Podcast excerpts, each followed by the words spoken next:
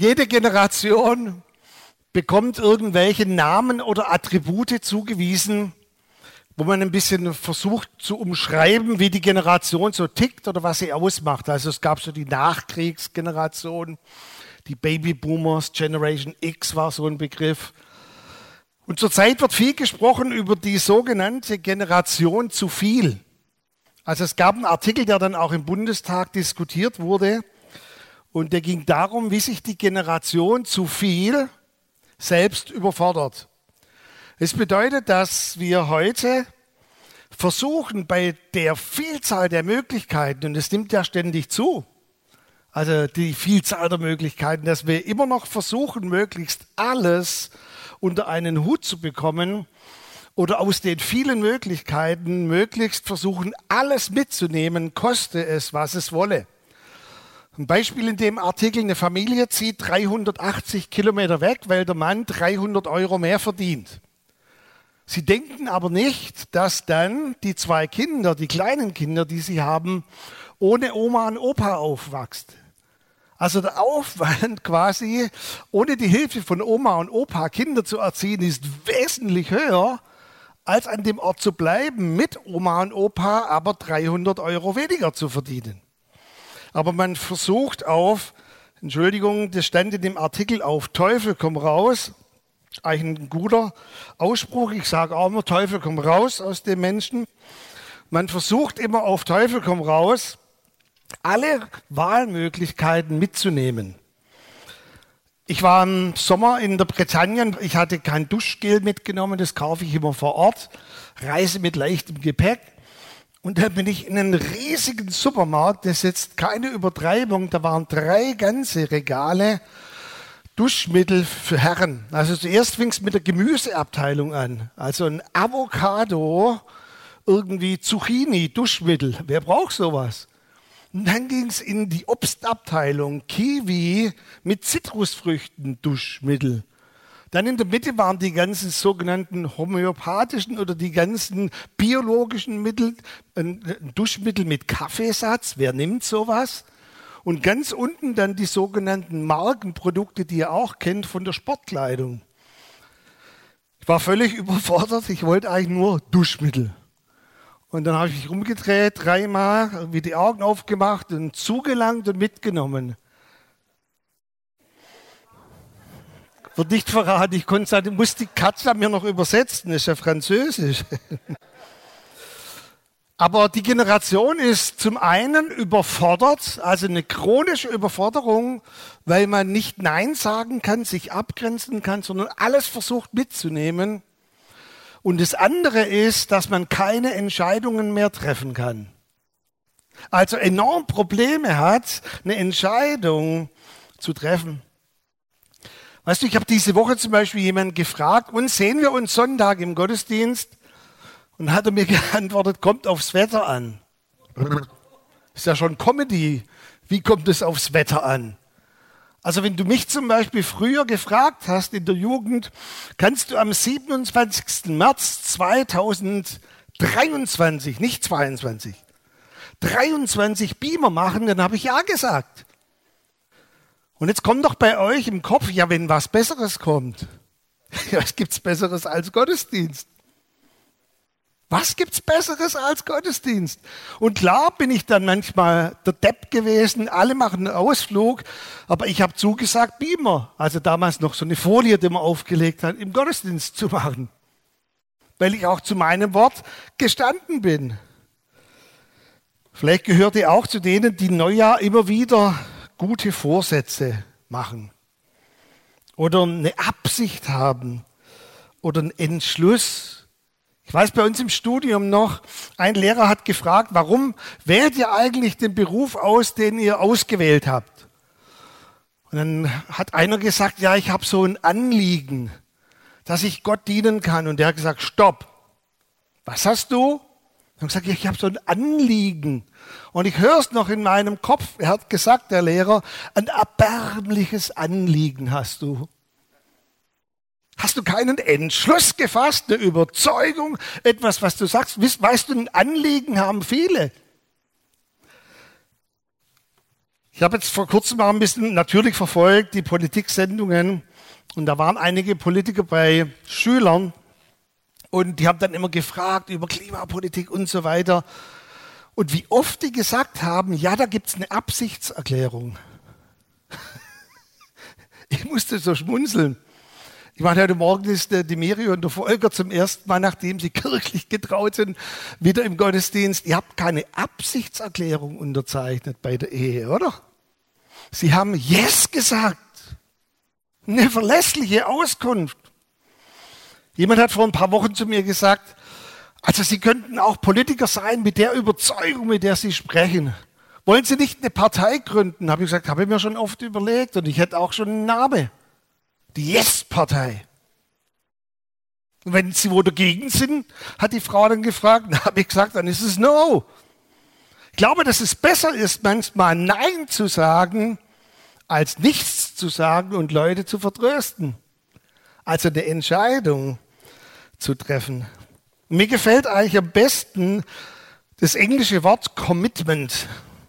Das ist so ganz, ganz aussagekräftig. Also eine Entscheidung, eine verlässliche Entscheidung, die Kraft hat. Lebensverändernde Kraft. Ich habe ein Gespräch mit einem älteren Mann. Ich weiß, einige denken, du bist auch älter. Also der war noch älter.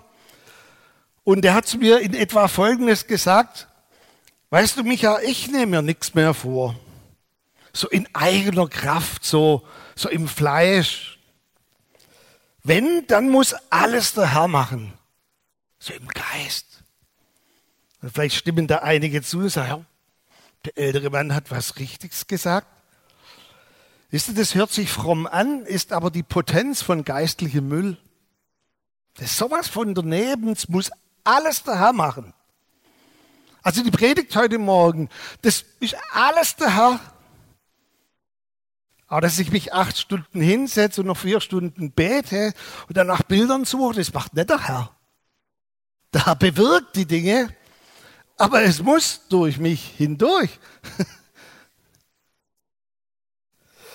Und es widerspricht auch im Philipper 2, Vers 3. Dort heißt es, denn Gott ist's, der in euch wirkt, grammatikalisch richtig müsste eigentlich heißen, der in euch bewirkt, beides. Das Wollen und das Vollbringen nach seinem Wohlgefallen. Gott bewirkt, aber es braucht dich dazu, eine Entscheidung zu treffen und die Entscheidung umzusetzen. Weißt du, niemand steht morgens auf so nimmt den ersten Kaffee und sagt sich, ich glaube, heute bekehre ich mich mal. Total dran.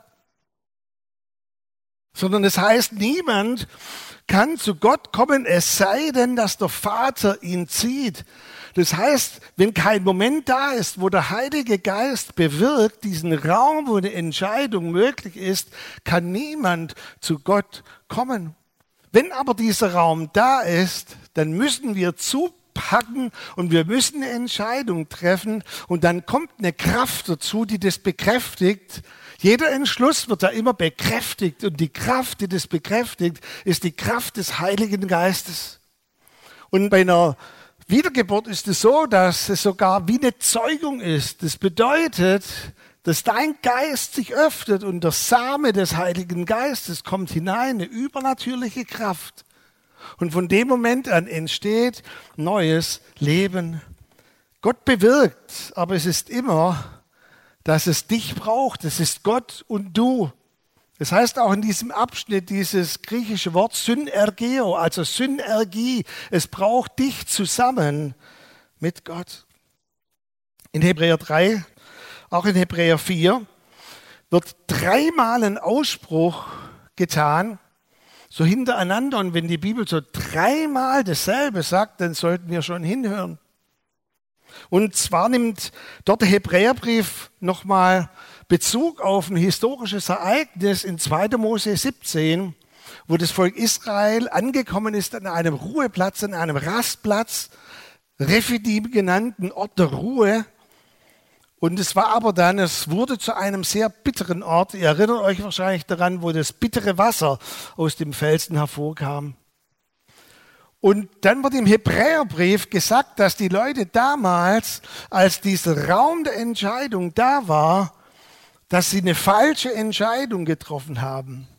Und diese Entscheidung war so weitreichend, dass sie im Hebräerbrief dreimal zitiert wird und ein ganzer Psalm ist dieser falschen Entscheidung, der Psalm 97 gewidmet. Und dort heißt es heute, wenn ihr seine Stimme hört, so verstockt eure Herzen nicht.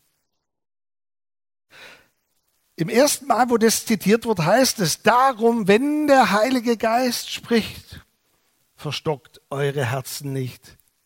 Das bedeutet, wenn von Gott gewirkt wird, dieser Raum für eine Entscheidung, dann verstockt euch nicht für die Entscheidung, die ihr treffen müsst.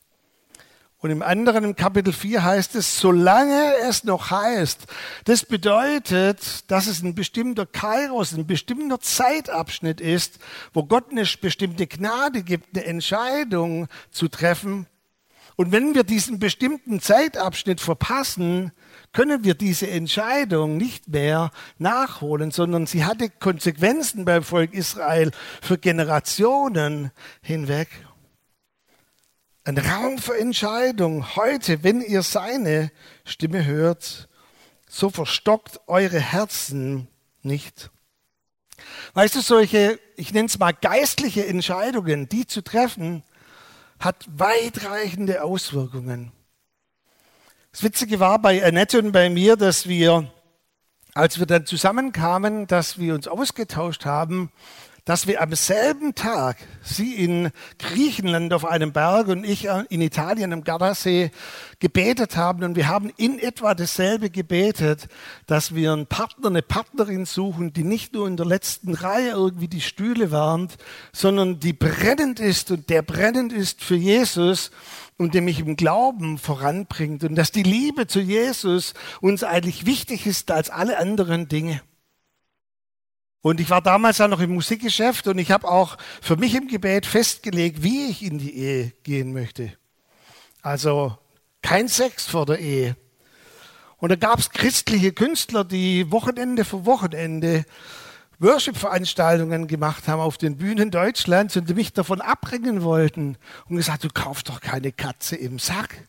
Also probier doch mal vorher aus, bevor du damit Annette zusammenkommst. Und ich habe gesagt, ich werde weder ausprobieren noch mit Annette ausprobieren. Das ist unser Entschluss, das ist unsere Entscheidung. Wir tun das aus einer Überzeugung heraus. Und diese Entscheidung hatte weitreichende, weitreichende Auswirkungen an Segen Gottes, den wir niemals uns verdienen hätten können, sondern der aus einem reinen Herzen hervorkam. Und ich möchte uns wirklich bitten, möchte an uns appellieren, dass wir immer wieder diese Räume für eine Entscheidung anbieten in den Gruppen, in denen wir sind. Ich werde auch nächste Woche noch mit der Melly Kunst sprechen bei den Kids im, im Konf, auch im TL Youth Team bei den Rangern, dass wir immer wieder Räume anbieten, wo Leute eine Entscheidung, Kinder eine Entscheidung treffen können für Gott. Weißt du, vor kurzem ein bisschen ausgetauscht mit anderen Pastoren, die auch Truppen hatten, die jetzt mit den Rangern weg waren. Was ist ein gutes Ranger Camp? Ich habe gesagt, ein gutes Camp ist, wenn Kinder sich taufen lassen und für Jesus Christus entschieden haben. Deshalb machen wir alles, was wir machen, damit wir wirklich auch Menschen eine Entscheidung anbieten können in den Treffpunkten. Und wir dürfen uns das nicht rauben lassen auch in den Gottesdiensten, dass wir einen klaren Raum anbieten, wo Leute sich trennen können und wir manches Mal auch sagen, wo ich mich vorhin wahrscheinlich absichtlicherweise versprochen habe, Teufel komm raus. Und wo eine Kraft da ist der Entscheidung. Triff immer wieder gute Entscheidungen. Und der zweite Punkt, den ich dir mitgeben möchte, lebe deine Entscheidung. Also Viele treffen manchmal eine Entscheidung, aber sie leben diese Entscheidung nicht. In Lukas 4, dort ist da diese ganz, ganz bekannte Schriftstelle, wo Jesus diesen Abschnitt zitiert aus Jesaja 61. Er ist in Nazareth in seiner Heimatstadt, nach seiner Gewohnheit in der Synagoge. Die Schriftrolle wird ihm gereicht. Und dann schlägt er einen Text auf und der ist über 700 Jahre alt. Und dort heißt es, der Geist des Herrn ist auf mir, weil er mich gesalbt hat und gesandt hat. Also er beansprucht für sich, ich bin der Messias, ich bin der Gesalbte. Und dann liest er weiter das Evangelium den Armen zu verkündigen, den Gefangenen, dass sie frei sind, Blinde, dass sie sehend werden, Unterdrückten in die Freiheit zu führen. Und dann gab er die Rolle dem Diener und er setzte sich hin und dann heißt es, und alle Augen waren auf ihm. Und es war eine Stille. Jesus stand und alle starrten ihn an. Und die meisten sogenannten Bibelausleger hätten jetzt erwartet, dass Jesus gesagt hätte, ich bin's, der Messias. Braucht mich nicht so anstarren, ich bin der Gesalbte. Ihr braucht nicht nochmal 700 Jahre warten. Aber Jesus sagt etwas und dieser Vers wird kaum zitiert, wenn es über diese Schriftstelle geht. Und zwar sagt Jesus, heute ist dieses Wort der Schrift erfüllt vor euren Ohren. Ha, Jesus sagt quasi heute, jetzt ist dieses Wort der Schrift erfüllt. Das bedeutet, dieses Wort erfüllt bedeutet wie ein Glas, das man langsam füllt mit Wasser und dann ist es voll. Es passt nichts mehr hinein. Jetzt ist dieses Wort vollständig eingetroffen. Aber da saßen ein paar Leute und haben gesagt, aber ähm, Jesus, seit, äh, seit wann irgendwo, wie hast du einen Blinden geheilt oder wann hast du Unterdrückte freigelassen oder wo hast du die Zerschlagenen, die Zerschundenen wiederhergestellt? Wann hast du das getan? Recht habt ihr. Wisst ihr, warum Jesus das sagt? Er sagt, ich werde ab heute bis zu dem Moment, wo ich mein Leben aushauche am Kreuz, werde ich nichts mehr anderes tun als genau das, was ich euch vorgelesen habe. Das wird meine Lebensbeschreibung sein. Und am Kreuz werde ich aushauchen, es ist vollbracht und dann wird jede geistliche Blindheit für immer gebrochen sein. Jedes Gefängnis wird aufgehen, jeder Dämon wird besiegt sein. Es wird keine Kraft geben, weder im Himmel, auf der Erde, noch unter der Erde, die Menschen abhalten kann, ins Vaterhaus Gottes zurückzukommen. Genau das werde ich leben. Und deshalb sagte Jesus, das Wort der Schrift ist erfüllt vor euren Augen, weil er sagte, ich werde ab jetzt nichts mehr anderes tun. Ich werde die Entscheidung leben mit aller Konsequenz. Also es war nicht nur ein erbärmliches Anliegen, was Jesus hatte, sondern es war ein Commitment, das auch über sein Leben und seinen Tod entscheiden würde. Aber Jesus hat diese Überzeugung, hat es gelebt. Weißt du, in der Zeit, in der wir gerade leben, Pandemie, kommt immer mal wieder, nicht so häufig, aber kommen Personen auf mich zu und sagt, Mensch, Micha, ihr müsstet eigentlich die Gemeinde mehr vorbereiten auf die Endzeit und auf die Wiederkunft.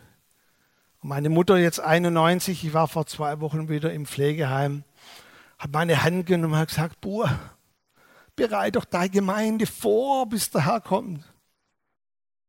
Und ihr dürft mich da gerne korrigieren oder sagen, das machst du zu wenig, aber ich sehe von der Bibel keine Notwendigkeit, Menschen vorzubereiten auf die Wiederkunft Jesu. Sondern aus allen Gleichnissen, die Jesus erzählt, vor allem das Gleichnis mit diesen zehn Jungfrauen, ist die eindeutige Botschaft, wenn der Herr wiederkommt und du bist nicht vorbereitet, ist es zu spät. Und deshalb ist die Antwort der Bibel, geh doch raus aus diesem so stressigen Lebensstil, dass irgendwann ich mal vorbereitet sein muss. Also jemand sagt mir, in zwei Wochen kommt und jetzt muss ich noch ganz aufgeregt mich vorbereiten. Und geh doch hinein in diesen Lebensstil, den Jesus von dir fordert. Und Jesus sagt, bereite dich nicht vor, sondern sei vorbereitet. Ich sage dir, das ist viel entspannender. Am Kummersee gibt es eine der schönsten äh, Villen. Warum habe ich hier Villas aufgeschrieben? Villen. Ankronati heißt die.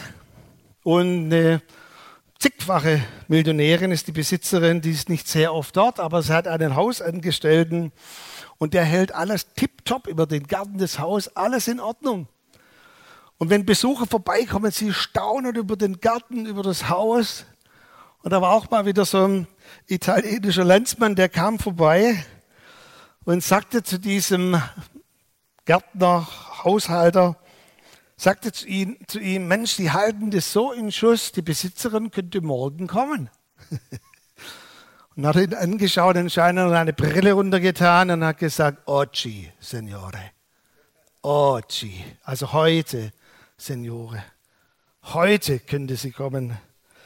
Und ich denke, das ist der Kern von allen Endzeitreden, die Jesus hatte. Er kann heute kommen.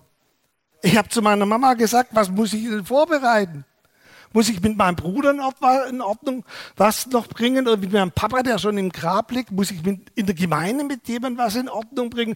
Habe ich noch irgendwas, wo ich noch mit keinem Menschen darüber geredet habe? Irgendwas, was ich in, in, im Heimlichen gemacht habe? Sagt Mama, ich habe nichts. Ich bin bereit. Er kann kommen, er kann nachher auf der Heimfahrt kommen. Und das ist viel entspannender, als immer zu sagen, jetzt sagt mir vielleicht irgendjemand, wann er kommt, und dann bereite ich mich vor. Jetzt werden alle Frauen ah, sagen beim nächsten Bild. Der irische Sänger Ronan Keating, ihr kennt wahrscheinlich das Lied If Tomorrow Never Comes. Meine Familie hat mich eindringlich gebeten, es nicht zu singen. Ich tue es auch nicht, ähm, aber ich habe euch in die Beschreibung in YouTube und auch in unsere App den Link von dem Video hineingetan. Das Lied ist da gar nicht von ihm ursprünglich, das war von einem US-Amerikaner, ein Country-Sänger. Er hat es nur gecovert, hat aber, boah, ich glaube, über sieben Millionen ähm, damals noch CDs verkauft. Und, aber das ist ja dieses Lied, wo immer wieder gesagt wird, wenn morgens niemals kommen würde, würde sie wissen, also seine Frau in dem Lied, wie sehr ich sie geliebt habe. Wenn morgen niemals kommen würde, würde ich die richtigen Worte, ausreichend Worte benutzt haben, um ihr zu sagen, wie wertvoll sie mir ist. Und ich gebe dir eine, eine Hausaufgabe und du darfst über diesem Lied meditieren. Sagt er, das ist ein christliches Lied. Gott kann auch durch einen Esel sprechen in der Bibel, oder? Also, ich habe das Lied zwei, dreimal angehört, es funktioniert. Funktioniert echt, dass Gott zu dir spricht. Wenn morgen niemals kommen würde, würdest du irgendwas ändern, dann änder's. Vielleicht ist in dir heute Morgen so mehr Zeit für oder weniger Zeit für oder aufhören mit oder ich möchte einen besseren, eine bessere oder ich muss in Ordnung bringen oder dunkle Ecken ausmisten. Da habe ich eigentlich von der Predigt her nur zwei Ratschläge. Mach ein Commitment, kein Anliegen. Mach ein Commitment und sag, Ochi, heute, nicht morgen, heute. Vor kurzem hat eine Befragung sehr, sehr viel Aufsehen erregt und zwar haben jüngere Christen und Christinnen, also ich sag's mal so zwischen 16 und Mitte 20, oder auch Christen und Christinnen, die noch frisch im Glauben sind, ältere befragt. Also das waren dann so 50 aufwärts bis 70. Und sie haben sie befragt und gesagt, was würdet ihr anders machen, wenn ihr nochmals jung wärt wie wir? Und 95 Prozent haben gesagt, wir würden mehr für Gott wagen und einsetzen. Als ich das gelesen habe, habe ich einfach für mich geschrieben hinter den Artikel, dann mache ich es in der restlichen Zeit noch. Ich kann jetzt noch 30 Jahre abwarten, statistisch gesehen 87 und dann sagen, hey, jetzt habe ich es halt verpasst oder ich gebe 30 Jahre nochmal Vollgas. Weißt du, abwarten, vertagen, verschieben, zögern, später. Lieblingswort eines unserer Kinder ist immer morgen. Ich gebe dir mit machen. Machen. Und ich habe für mich entschlossen, das ist ja deine freie Entscheidung, wie du entscheidest. Ich werde nicht zu den 95 Prozent dazugehören. No way. Ich werde nicht am Ende meines Lebens sagen, hätte ich mich doch mehr für Gott hingegeben und hätte ich doch noch mehr für ihn getan. Ich möchte euch einfach in das nächste Lied reinsenden, Where We Belong, also wo wir hingehören, dass wir jetzt nochmal einen Raum öffnen, wo du vielleicht schon während der Predigt gespürt hast, da ist es dran für mich heute nochmal eine Entscheidung zu treffen oder ich spüre, dass ich vielleicht Dinge, die ich schon länger so in mir trage, heute auch festmachen soll und darf. Und wenn du dir nicht allzu viel merken kannst, nimm ein Wort mit Oji heute. Mach's heute. Ja, nachher muss ich essen, dann ist zehn Minuten später. Verpasst nicht das heute für dich.